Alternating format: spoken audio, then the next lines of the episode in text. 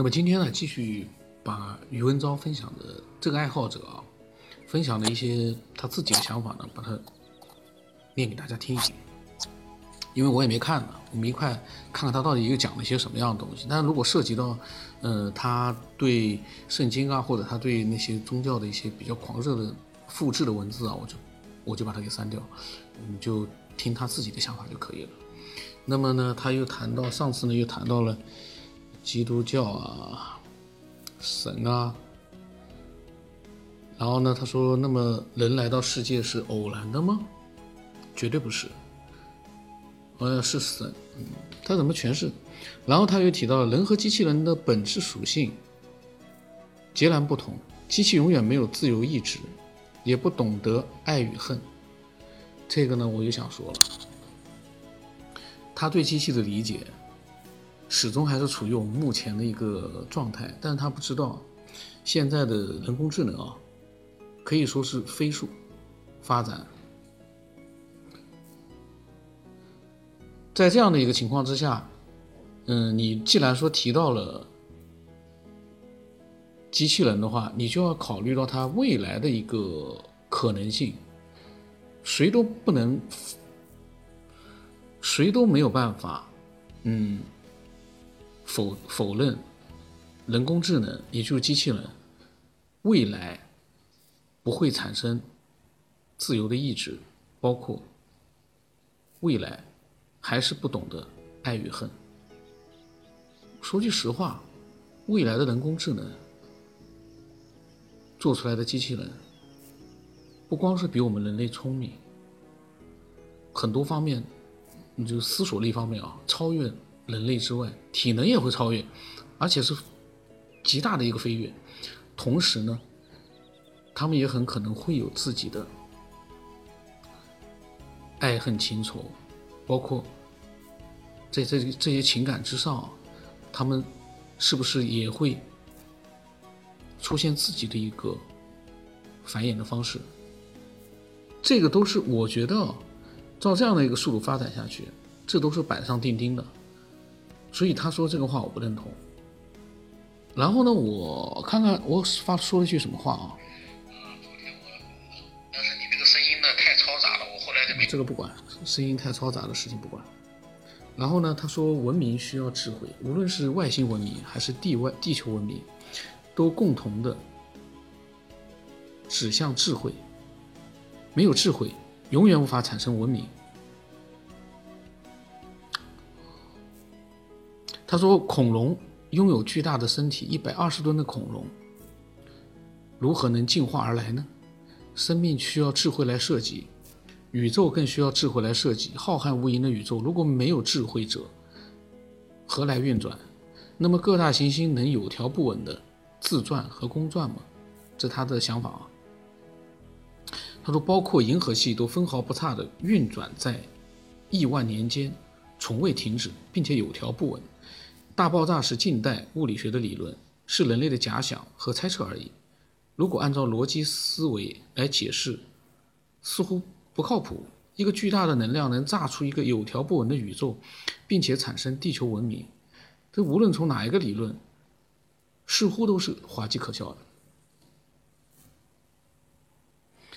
他说，爱因斯坦呢穷其一生的物理学理论，然而最终的结果却得出一个惊人的结论：一个字，爱。爱是人类活着的意义。如果没有这个呢？说句实话，这个爱因斯坦，这个有的时候那种。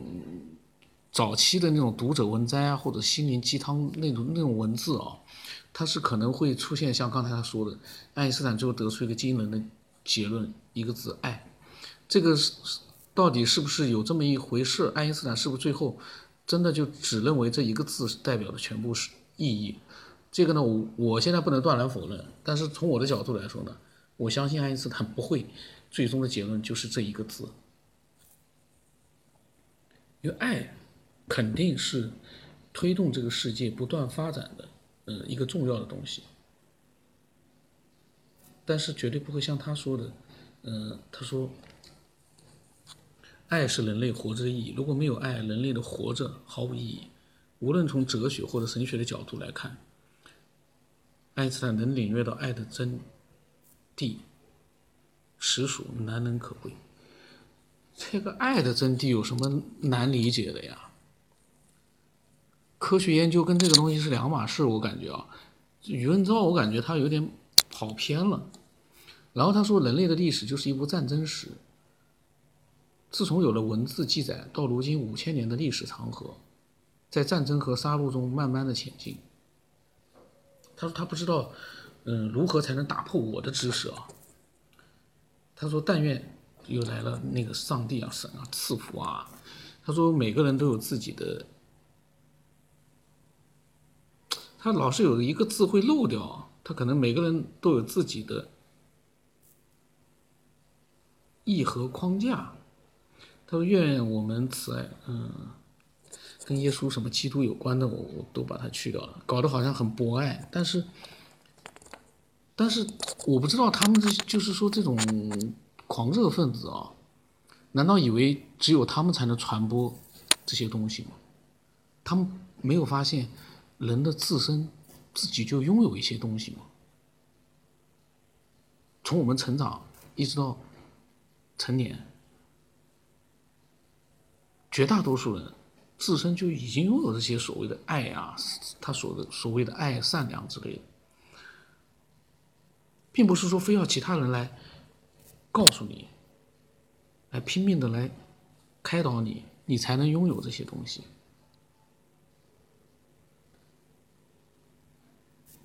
呃，那么他说呢，说说了一些那个跟宗教有关的话。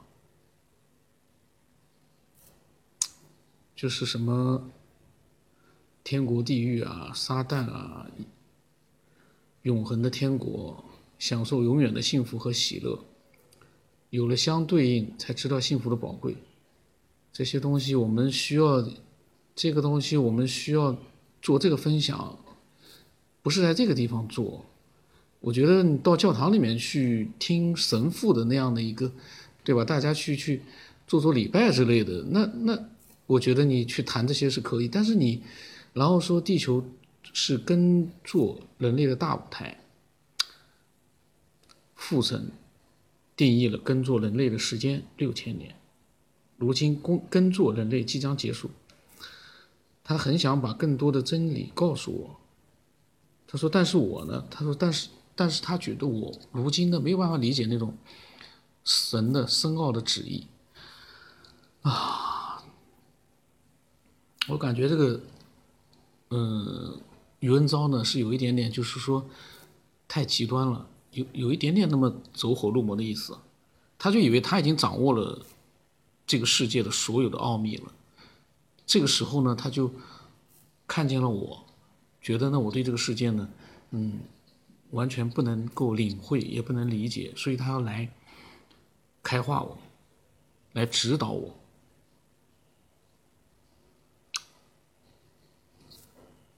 哦，然后呢，嗯，隔了几天吧，应该是，我看一看啊，隔了几天之后呢，他说他今天又在听《科学变这个节目，非常喜欢我的逻辑。他说我提到了有关二二零零光年的外星人是否看到秦始皇登基哦，这是我前段时间的一个节目。他说以及光的速度。如果按照物理学理论来讲，确实是那样。但是在属灵空间，凡事都能。神在创造宇宙的当天，就通过属灵的空间，所有星星的光在当天就到达了整个属内的宇宙，不需要几亿、几十亿、几百亿的光年。他所说的这些神啊，什么属灵空间啊，没有时间的观念啊，还有。时间只是属只适合属鹿的空间，不属于属灵的空间。人类在宇宙中呢，太渺小、脆弱了。但是人类是按照神的形象来造的，所以人呢是无比尊贵的。然后呢，在就是神啊什么，然后讲到了科学的目的呢，是研究神的创造，永远无法理解神的奥秘旨意。从浩瀚无垠的宇宙。到细菌微生物，人类越研究越困惑，越发领悟到人的人类的科学真的太渺小。这个我又想说了，没有科学的研究，你连什么细菌啊这些微生物啊，你哪懂啊？这都是科学研究出来的。没有科学的研究，他现在说句实话，就只能就是说通过圣经去理解这个世界的话，不可能像现在这样了解的那么深入，因为他现在通过科学上他了解到一些科学的东西呢，嗯，反过来呢，结合他所嗯狂热的信仰的那样的一个宗教呢，可以用来呢去说服别的人，等于说是利用科学来反科学。我不知道我这么说他会不会火，但我是这么想的，就变成一个利用科学来反科学，利用科学来打击科学，这个我就觉得你就没有意义了，这么做的意义何在呢？科学肯定到目前为止没有研究到嗯非常高的一个程度，但是科学发展的很快，没有科学什么都没有，没有科学的发展，现在我们还在农耕社会，没有灯。什么设备都没有，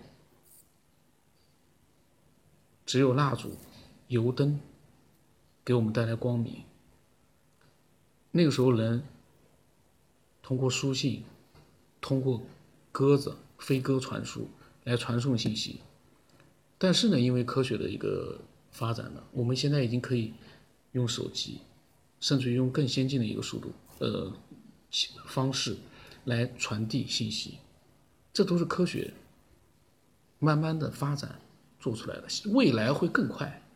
所以他所说的这个，我觉得啊，就是我刚才讲的，利用科学来反科学，这个我觉得你应该感恩科学给我们带来了一切，而不是应该说科学永远没有办法，呃，理解神的奥秘。那我想，科学都没有办法理解，那你怎么理解了？你说你是用什么样的一个方式确定你的理解就是神的？呃，奥秘的这个旨意呢？你是怎么理解的？我没搞懂。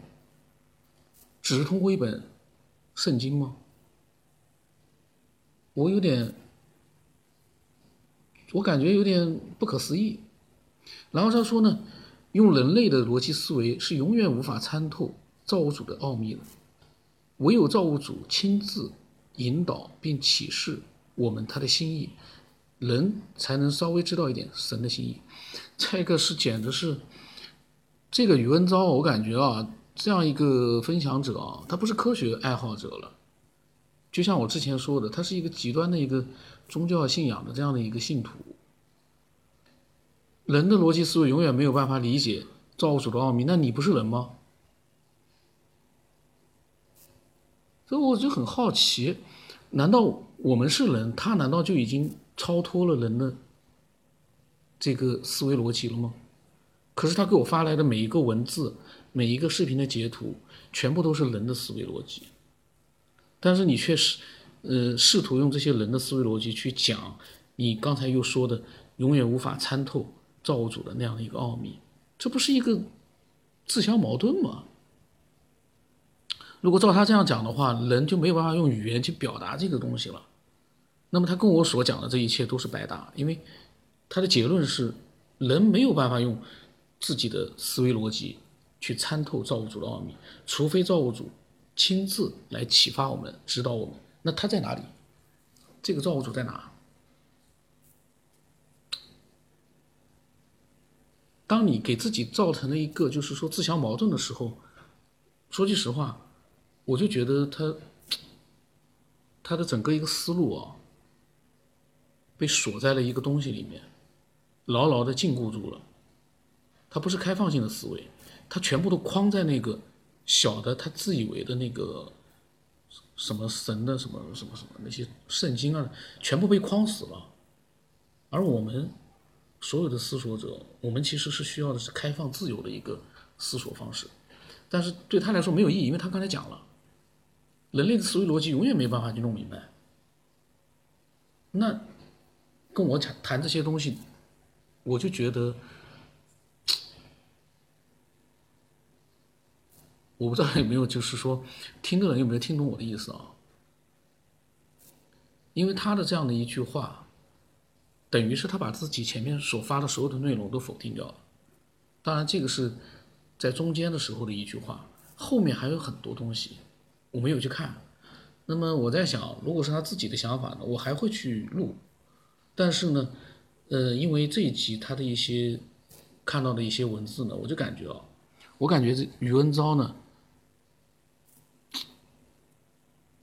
思维被锁住了，完全被局限在了那个那一个字里面，神。他就像是一个神的奴仆一样的，但是其实他根本不知道神是是在哪里或者是什么样子，因为我我相信啊，所有听到的每一个人都应该会相明肯定我说的一句话是没问题的，他一定没有见过他嘴里面所说的那个造物的主。那么他刚才那句话，包括后面的话，其实如果我说的不客气一点啊。都是白扯。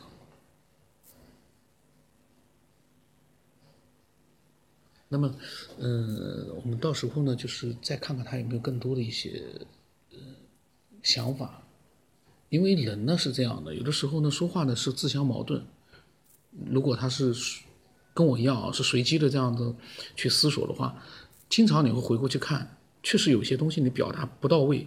那么这个我们可以理解。一些决定绝对性的一些语言，包括一些自相矛盾的一些语言，呃，其实都能理解。所以呢，下来呢，我们还我还会呢继续看看他后面有没有说一些有意思的，然后能启发我们的一些内容。不能因为他的一段话或者是前面的一些内容里面的一些呃自相矛盾的东西，就彻底的呃把他所有的内容。全部都否定掉，我觉得也没意思，因为他有一些地方，其实我前面看到有些地方，其实，呃，讲的也蛮有意思的，就说很多东西还是有它的一定的，呃，能够就是给人启发的地方。至少有一点，他也说明了一个问题，就是说，人类文明不可能是自发出现，这个非常重要。